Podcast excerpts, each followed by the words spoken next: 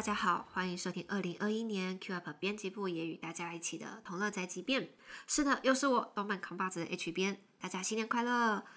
一月都过完了，现在才新年快乐，好像有点累个的感觉。不过还是要祝福一下，希望大家二零二一年都可以过得平安顺利。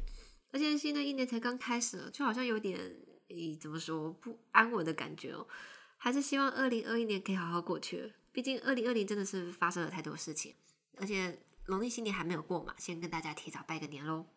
说起来，过年大家都是怎么去度过的呢？每次我都会想说，要趁这段放假的时间啊，来玩游戏，或是看个漫画和动画来补一下进度。但常常什么都没有做，就一转眼就过去了。很多作品啊，结果就这样积着积着，越积越多，养集数养到番都完结了还没有看。尤其现在一季动画数量都很多，像前季二零二零年的十月新番。秋番，其实我都还没有把想看的看完，结果现在一月都结束了，又有好多感觉还蛮不错的一月番出现，我的待看清单已经都列到不知道哪里去，真的是要看不完。不过这次一月真的有蛮多我令人在意的新动画，当然这季有很多是什么诶第二季啊后半部啊最终章之类的这种续作都是一定要看的，但是新出的动画差不多都已经开始播了，比较早开播的可能都已经有三四集了，大致看了一轮，其实感觉都还蛮不错，虽然说。动画大概都是第三集之后才会进入正题，崩坏也差不多是在第三集之后才会开始崩掉。那就目前已经播出的部分，稍微来和大家聊个几部，个人觉得还蛮令人期待的新作吧。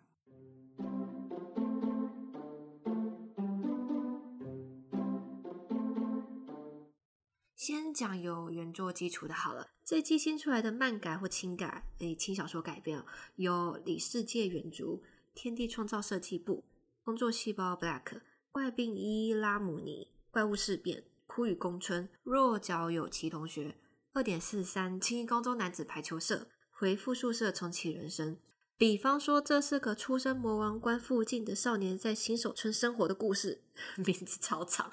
啊！无知转身到了异世界就拿出这本事，转生成蜘蛛又怎样？可能还有我漏掉的，但这样一说，其实数量还蛮多的。而且还有从游戏改编过来的《苍之骑士团》跟《IQ 偶像进行曲》，二月 Netflix 会上架《天空侵犯》，所以其实新作量很多。这边先不算原创的，晚点再来讲原创。以以上这些我没有全部都看过原作，但单以动画的角度来看，我个人还是还蛮喜欢。比方说，这是个出生魔王关附近少年在新手村生活的故事的。哎，这部名字太长了，官方的中文简称是《魔王关少年》。那日文是拉斯当，诶，为什么会喜欢《魔王关少年》？其实他跟我很多以为的异世界龙傲天开后宫不太一样。虽然主角确实是强盗龙傲天没错啦，不过主角诶罗伊德他生长的村庄里面所有人都是龙傲天，结果他反而是一群龙傲天里面最弱的龙傲天，所以一直觉得自己很弱，什么都做不了，一直很憧憬说这种军人啊，希望自己终有一天也能变得强大，所以来到了大城市想要当军人。因为这样设定，罗伊德在其他人眼中就强的不像话，都怕他怕的要死。但他本人超级没有自觉，所以剧情就很常出现双方价值观不同的闹剧。从一开始第一集开始就很闹，配饭看过去还蛮轻松又好笑的。其实我觉得这种剧情好笑啊，角色又可爱的作品，真的就是会让人忍不住想要一直点下一集。你也不用特别去思考剧情在讲什么，或许是比不上这一季诶悠悠哉哉少女日和或摇曳露营这种疗愈的番，但就是会舒压嘛。当然不会说是强烈推荐必看了，不过今天就是不想带脑袋来看个爽番，推荐是可以点开《魔王关少年》来看一下。同样是单就动画来讲，《五指转身》这一部真的是做的很漂亮。画面真的超级好看，音乐也好棒，完全把那种古典奇幻的气氛呈现出来。现在这么多奇幻类型的作品啊，还有这种异世界转生系的，看到这种中世纪欧洲背景正统的剑与魔法，没有什么升等技能数值这种游戏一般的设定，反而更吸引人。记得二零一九年的时候，试出了一支根本是剧场版等级的宣传影片啊，虽然那支宣传影片很明显完全不是动画正片，但真的就是会引起人的好奇心。不过画面这么漂亮，电视动画目前看起来也很稳，不免会让人担心这品质能不能保持到最后。你这真的很难讲。而且无知转身的动画公司 Studio Bind 是新创的，是白狐 White Fox 和 Egg From，诶，主要是负责动画企划，是这两家公司共同出资设立的动画工作室。但毕竟 Studio Bind 的成立原因就是为了无知。而且都有钱做个不是正片的宣传影片了，那就一定有办法好好活到最后嘛。你说不定以后讲神州话就是 Studio Buy 的，看到 Studio Buy 就是品质保证之类的。但是我是真的没有看过原著小说改编的漫画版也没有，所以如果问我动画改编的如何，我可能没有办法好好回答出什么东西。但以动画党角度来看，我觉得前两集的剧情铺陈很棒，主角对前世的懊悔，以及他想要在这次的人生中好好活下去的心意，很好的就用两集讲清楚了。他克服心理阴影的描写也还蛮不错的。主角不是自己提起勇气去克服，而是因为有一名导师好好的去引导他。导师与学生两人彼此是如何影响对方的过程，交代的也很完整。真的只是两集就说了一段很精彩的故事，可以看得出来，这部动画重点不是只有娱乐而已，更是想要让观众去了解每个角色，了解一个人的成长。对比其他异世界或转身系的作品，确实是没有这么爽吧。但这种慢热的步调也蛮不错的。要我说，这季里面我是有看过原作的。嗯，撇开是续作那些，像《进击的巨人》《七大罪》《境界出发者》等等这些，《苦雨宫村》《和利米亚》类类型完全和刚刚举例的漫画不太一样。诶，这部是我是最最最最原作的粉丝，真的是到现在应该有十年以上了吧。现在大家看到的动画是根据新版漫画制作的，原作是外本漫画，长条式的那种，偏向雪笔涂鸦那种感觉的创作。后来再由其他漫画家改编成现在这样子，有精美的人设和完整的分镜。这部其实也是很吃重剧情的，不是只有 boy meets girl 这种恋爱元素存在的番。那每个角色都有很深刻的描写在，从动画前两集其实就可以很明显感觉到那股诶多多少少角色内心纠葛的气氛。这也是我觉得《枯与宫村》动画做的很好的地方，演出上给了很多暗示，去代表人物心境的转变，或是影响到人际关系之间的重要契机。有很多细微的角色动作啊，都可以感觉到很真实的情绪变化。这就是这部的监督石兵真实最擅长的地方啊！石兵真实是来自新世界和 P 五动画的监督。不过讲到石兵真实，比较常说应该是他负责的分镜和 OPED。我是想说，石兵真实很懂得如何用一个画面来讲故事，不需要很多的台词，只靠动作、表情、一个眼神，甚至是背景的运作，都存在物语性。其实我一开始看到是要由石兵真实来导这部的时候，还蛮惊讶的。但看了两集之后，觉得或许石兵真实比较适合导这种经常需要用画面来讲故事的作品，也说不定吧。原作漫画，呃，我是指最初 Web 版的原作。我觉得它虽然是长条漫画，但是在作画、表情、台词都有很独特的气氛存在。那个气氛呈现出青春时期少年少女特有的烦恼，像是同才啊、恋爱啊、家人啊、未来啊等等等等。然后新版的漫画用完全不同的画风，给读者看到，嗯，虽然有很多的苦恼，却也散发光芒的青春时期。就动画好好融合了和表现两者优点。前一秒可能才刚用动作或背景演出去暗指一些细微的内心变化，下一秒却转换成轻松诙谐的调调。这个真的是只有用动画来看才能有深刻的感受。某方面来说，可能《枯与宫春》和《五指转》是还蛮像的，就是画面都很漂亮，情绪的刻画也都表现的很棒。另外还有一部我觉得画面也很好看，也很有故事性的，诶，是《Wonder Egg Priority》，这部是原创作品。哦，不小心进入原创的部分，没关系，我们现在讲这部好了。《Wonder Egg Priority》真的是一部很神秘的作品，它压到很晚才发表，然后释出的情报又等于没有一样。唯一清楚的只有它的编剧，诶，主要是在日剧圈活跃的编剧野岛伸司。然后制作团队和声优有谁有谁有谁，剧情什么的完全看不出来。我本来以为它是应该是要讲少女间的友情，再加一点点奇幻元素，结果什么一点根本就超奇幻。动画一开始就很让人莫名其妙。主角大户爱独自在夜晚街头捡到死掉的诶金龟子，嗯，还是萤火虫，不知道，就是虫子，然后把它埋到树下。突然，那个虫就从土里飞到爱的眼前，而且还会说话。就他就带着爱去一个神秘的地方，都有特殊的转蛋，里面有爱想要的东西。然后爱爱就从睡梦中醒来了。爱以为自己是在做梦，但看到身旁有一颗蛋啊，才确信这不是梦。晚上，爱打算想要再去拿到蛋的地方，结果一踏出家门，却不知道为什么来到状况很诡异的学校里面，还听到那个虫一样的神秘的声音哦，要他把蛋给打破。最后，从破掉的蛋中出现的是一名不认识的少女。根本超级奇幻。呃，我要稍微捏一下剧情，不然很难讲。嗯，主角大户爱因为双眼颜色不一样的关系是异色瞳，所以他就被同学霸凌。后来一名转学生小西的出现，成为了爱的挚友。不过应该是小西与爱成为朋友的关系，霸凌的对象就从爱转到了小西的身上。但爱没有出面帮助小西，小西就在众目睽睽之下跳楼自杀。这边没有讲很细，但很明显就是在说日本社会严重的校园霸凌问题嘛，以及为了自保。周围的人会选择要视而不见，爱也是如此。所以当小西被霸凌，爱选择视而不见，小西就自杀了。爱因为后悔，后来决定拒绝上学。不过爱在异世界，嗯，先称那个是异世界好了，就是那个学校，在那个诡异的学校那个世界里面啊，爱看到了小西的雕像，而且因为爱帮助了从那个蛋，嗯，Wonder Egg，从那个蛋里面出现的女孩，让小西的雕像稍微变得有点温暖，所以。爱就认为说，应该是只要保护更多蛋里的人，就可以让小西复活。第一集大概就是这样子吧，虽然没有解释太多，但其实也都说的差不多，而且算是引导主角的角色，就是那个虫带领爱的人，话没有说的很死，很多地方都还蛮暧昧的。接下来就是要看剧情要怎么把这一个个奇幻的设定给讲清楚而已。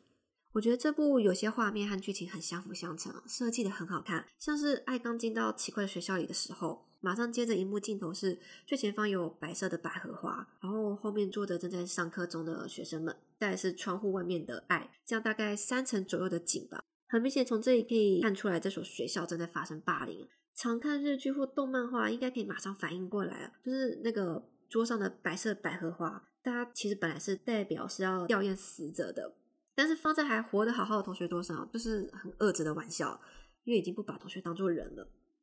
虽然我当下还有另外一个想法是，说不定这是指爱有一个朋友被霸凌，而那个朋友被逼上绝路。但结果来说，真不真就是代表了爱是被霸凌嘛？那小西也死了，同时也说明了爱从那个蛋里面出现的女孩啊，她也是被霸凌对象。说到那个从蛋里出现的女孩啊。对，有个地方我觉得其实比喻的也很好，是会让人起鸡皮疙瘩、觉得恶心的那种程度。那个蛋的那个女孩胡桃，她在这个世界里会被一个脸上是马赛克，然后一直疯狂大笑的女的绝杀，身边还有一大群手上会拿着刀子，然后一直狂笑的奇怪小人。爱问那些小人是什么，胡桃说你也很清楚才对，那些是视而不见。我当下我真的觉得，我一种在讲。哦，视而不见的人比霸凌者还凶残的感觉。老实说，看到这边，我真的觉得这部根本是精神猎奇加血腥恐怖片啊，跟我一开始想象完全不一样。第一集很有寓意感，但也很意识流，虽然很莫名其妙，但又好像不会看不懂。台词和一些代表性的画面啊或事物都很耐人寻味。我尤其喜欢他常常会设计景深这件事情，就像刚刚说的，可能会特写在不同的主体上去制造前中后景，去加强这个蛋的异世界有多荒谬和不讲理，还有神秘感。虽然我不知道为什么动画也很喜欢自病自傲了，就是看起来很突兀。第一集就画一句台词：“爱想要保护更多蛋里的人的时候，引导者说敌人不是每次都这么好对付，毕竟他们是视而不见，乌合之众。”我想这句话得等更多集之后再来思考啊。但是怎么说，就是让人很深刻。是说《Wonder Egg Priority》和《苦与公存》都是 CloverWorks 做的，CloverWorks 这季闪开哦，还有一部是《约定的梦幻岛》第二季。虽然我觉得 CloverWorks 从 A One Picture 独立之后品质稳定很多，但这季三开还是觉得有点猛。可是我个人其实很喜欢看原创，因为你永远不知道接下来会发生什么事情，每一集都让人很期待，但是又有点怕受伤害，听起来好像有一点 M 的感觉。但原创真的就是充满着惊喜，毕竟一季动画集数就是这么多，了不起可能开到了两个季度二十四、二十五集，但是一集又只有二十二、二十三分钟，哪像可能日剧五十几分钟之外，第一集还可以十五分钟扩大，所以我一直都很喜欢看原创动画要怎么说故事，尤其是开头。就像电影前三十分钟的铺陈要吸引到观众一样，原创动画其实只要前几集有吸引到我，我就会继续看下去。虽然常常会让人觉得很可惜的作品比较多啦。这期有部我觉得前面几集画面很优秀，剧情节奏也很棒的原创动画，S.K. Ado，呃，S.K. a z Infinity，写法是 S.K. 英文的 S 和 K，然后加上一个无限的符号，英文表现直接是 S.K. 八这样子。这部真的是我觉得只能用潮来形容吧，真的很帅。故事是以滑板为主题，画面的速度感啊和滑板的花式动作啊，真的真的看得很过瘾。诶，这部是 Bones 制作的，看的时候就觉得不愧是 Bones，监督是 Free 和 Banana Fish 的内海宏志，作画 staff 也都是很有名的动画师哦。整部看起来就是非常的豪华，也非常的爽快，音乐也很棒。不过问题是编剧啦，编剧是大河内一楼，看到他的名字应该可能真的会歘一下，不知道到底该不该再相信他一次。这部剧情设定是除了一般玩滑板之外。滑板玩家晚上还会聚集在封闭的矿山进行名为 A 四的秘密比赛，参加者会从山顶上滑下啊，中途可以妨碍或是攻击对手，其实还蛮危险的极限运动。主角利 Lucky 本来是就是喜欢玩滑板的人，而另一名主角兰加浪卡虽然没有滑板经验，但从小就在加拿大是玩滑雪板单板的那种滑雪板，所以逐渐对滑板产生兴趣。第二集在描写兰迦从零开始学滑板的地方，对有玩过滑板也喜欢极限运动的人来说，应该是蛮有共鸣的。我以前也曾经有过，觉得滑板好帅，好想玩滑板。一开始真的就和兰家一样，完全站不上去，跌得乱七八糟。后来我是没有学成，但这一段讲兰家初学滑板的过程，不要说是运动啊，其实你不管是做什么都一样，你一开始一定是完全不行的。这个感觉还蛮令人感同身受的。玩滑板怎么能不摔呢？他的动画 ED 也是，他就是告诉观众那些玩滑板啊或者玩极限运动啊玩的很帅的人都是摔出来的。所以他现在看起来还不是超能力运动番，之后会不会有不知道啊？但是我是希望他不要有出现超能力这件事情，想看看他们之后公司就是这样子玩滑板可以玩出什么东西来。而且前几集的节奏感真的很好，很流畅，角色的性格设定也很明显，就会 好吧？还是再相信一下大河内好了。不过我觉得他的片名啊，就是。S K A D O，但是取得还蛮好的，因为用英文念 S K A D O，其实它就是 skate。无限的符号是代表利和兰加，他们觉得滑板是有无限可能性的，这个还蛮双关而且又有趣的名字。还有一部原创动画的剧情节奏，我觉得也蛮不错的。Back Arrow，剧编剧是中岛一基 Nakashima Kazuki，这听到他的名字应该就不用太担心了吧？他的作品啊，《天元突破》Kill la Kill Promiya。最近一部新的是《动物新时代》BNA，BNA 可能稍微最后有点不满足了，但是也是蛮好看的一部作品。Back Arrow 就很有中岛的风格，剧情节奏很快很轻快，但是要素又过多，看的会有点莫名其妙，可是你又很快乐，有点让人想起《天元突破》的感觉，而且也有机器人。但是重点也不是说完全都放在机器人身上，因为角色真的很欢乐，尤其主角一脸正经讲干话，但是战斗的时候又很热血。还蛮令人期待他们之后继续会怎么发展、怎么走下去的。不过这部真的是要请当做是被我骗了去看第一集，因为第一集开头还蛮劝退的，OP 很扎气，但是看过去就好了，反正只是第一集而已。而且不得不说，我觉得这种有一点嗯十几二十年前风格的那种怀旧感的感觉哦，其实也蛮有趣的。现在不就是流行文艺复兴吗？动画的角色设计也有一点怀旧感，原创原案是 Maki 的作者《魔奇少年》的作者大高人，角色看起来其实还蛮讨喜的，真的就是当做是被骗了去点开第一集吧。说这部舞台的设定是在被高耸入云的墙壁围绕的世界，主角说自己是从墙外来的啊，要去墙外。重点是主角的声优是尾鱼鬼，他自己就吐槽自己是被墙壁包围的声优。说起来，这季进击的巨人就是最终季了嘛。我还没有开始看啊，不过有看了一些 O B I E D 跟在那里做啊等等这种一些画面，想等完结之后再一起看完，不然每集都要等一个礼拜，真的很煎熬啊。嗯，再让我推一部原创动画吧，《Idol Pride》这部第一话是看到吓到我伸展开，咦，这是可以念的吗？嗯，咦，先先说一下好了，那个《Idol Pride》是多媒体企划，二零一九年十一月的时候发表。刚发表的时候，其实还看不太出来些什么，但是感觉很像是在说偶像啊和演艺圈背后的一些黑暗面啊。慢慢慢慢开始公布了角色之后，就确定会制作动画，并且宣布企划中有一位如流星一般出现的传说级偶像长濑麻奈，他是由神田沙也加配音的。故事在讲麻奈从出道开始啊，就一步一步走向偶像的顶峰。然后几年之后，麻奈的妹妹琴乃和好几名少女加入了麻奈的偶像事务所，也成为了偶像。同时，业界还有好几组当麻奈视为对手的偶像团体，众人就以麻奈为中心啊，在展开在偶像圈中切磋琢磨的剧情。这样，我一直以为这部大概就是以比较现实的偶像业界为主题的多媒体作品哦，谁知道动画第一集它就这样子的发展。不过第二集回归到比较正常的偶像番的流程，但是因为第一集这个操作，嗯，这个操作，嗯，我不知道到底可不可以念，只是官方真的是藏很深啊，不管是介绍还是预告都藏得很好，看不太出来它第一集会这样子发展，只能说请到声音神田沙也加来配音这件事情是不单纯的。第一集它这样子发展会让人有点好奇，那之后打算要怎么进行、怎么走？而且这部在春天已经确定要出手机游戏了，动画剧情应该是会衔接进游戏里面。那神田沙也加配的这个角色的定位在游戏里面会怎么做，就有点令人在意了。《Idol Pride》动画在播出之前啊，官方还在他们的官方 YouTube 公开了麻奈的主打歌曲和翻唱歌曲。那第一首公开的翻唱歌曲是尤露西卡的《哈纳里博雷》。嗯，《哈纳里博雷》这个标题大家就嗯，萨西德格大赛。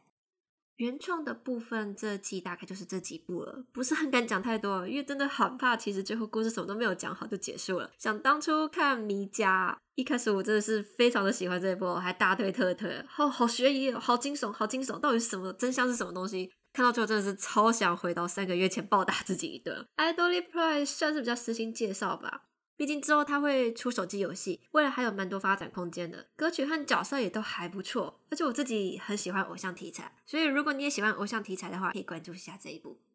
回过头讲有原作基础改编而来的新作，诚心建议大家这一季一定都要去看《工作细胞 Back》。这季同时还有推出的是本家的《工作细胞》第二季。本来看本家《工作细胞》其实就已经对自己体内的细胞很愧疚了，Black 更是会让人真的是非常对不起细胞们。所以我说。各各位在做抽烟的啦、喝酒的啦、暴饮暴食啊、熬夜啊，你们都是逼迫体内细胞的黑心老板。虽然我自己就是熬夜的那一个啦，但是说真的，因为 Black 是以生活习惯不良的身体作为舞台，所以比起工作细胞，更会让人有警惕或是心有戚戚焉。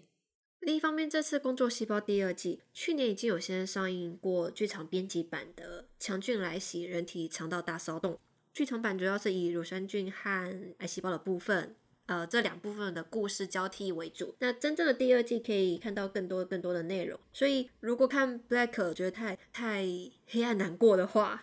就可以转来本片第二季稍微疗愈一下。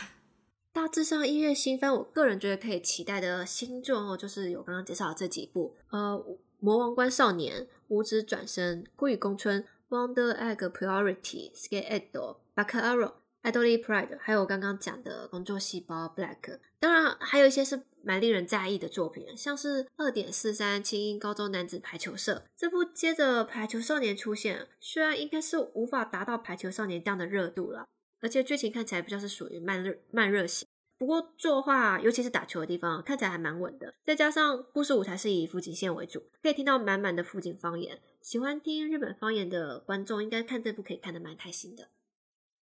那降魔这一季除了呃进入后半季的《咒术回战》，还有出第二季的大家都已经知道新娘是谁的五等份的新娘，新作是怪物事变。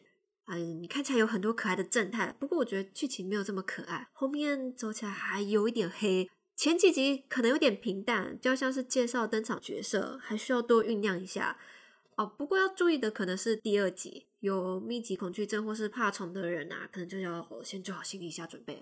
Jump 刚刚还忘记了，还少讲了一部是有生之年系列的《境界出发者》，那同样也是有生之年系列的记录的地平线。老实说，因为这两部都隔太久了，我在看的时候一时还无法衔接上，到底之前讲到哪里了，还要回头去看一下动画《境界出发者》，我甚至去复习了一下漫画。不过，《境界出发者》这次明显感受到经费增加了许多，所以不再像之前是微妙作画、微妙的过场、微妙停止，战斗部分也是好看很多。这两部都是属于斗智类型的作品，后面会越来越精彩，也是相当令人期待。其他还有呃，转生成蜘蛛又怎样？天地创造设计部、弱小有奇同学等等，虽然这次没有特别去提到，不过我个人本身其实也是蛮喜欢这几部的。尤其天地创造设计部，我觉得它也是蛮适合在吃饭的时候配着看，然后你就会增加了一些奇怪的知识。唯独 X on，哎，写作是 E X，然后一杠 A R N。哦，这一部真的是宣传期间的时候，我还一直告诉自己哦，这只是 PV，说不定是炸气，说不定剧情很棒，稍微崩坏一下，说不定你还可以撑得过去。结果真是我错了。直到这部之前，我都还觉得动画的画风如果不好，其实可能也没有那么重要，因为分镜、节奏、剧情掌握的好啊，都还可以看下去。直到 X 档这一部的出现，我才知道。其实事情都是有极限的，对不对？不是用的，千万不要去轻易尝试了。这比当年看《迷家》还要迷，真的是很为原作不舍。到底是得罪了什么才变这样？建议大家可以直接去看漫画原作啊，漫画画的好棒好香。当然，本季霸权的扑一扑一摩鲁卡天竺鼠车车。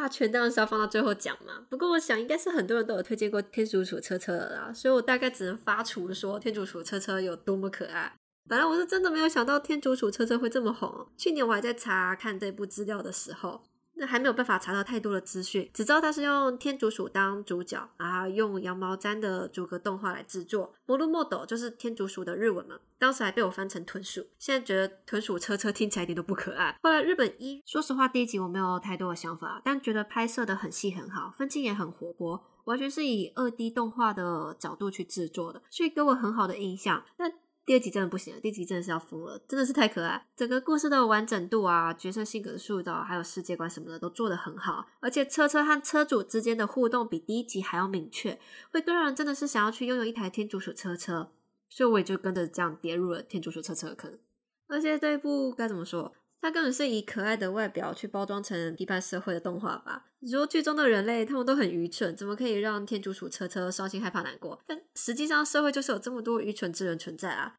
就是完全就是社会写实动画派，我还看到有人说，就是他的感想是为什么人类可以坐在天竺鼠车车里面？原因是人类是寄生虫。我的想法真的是有跟我细思极恐的啦。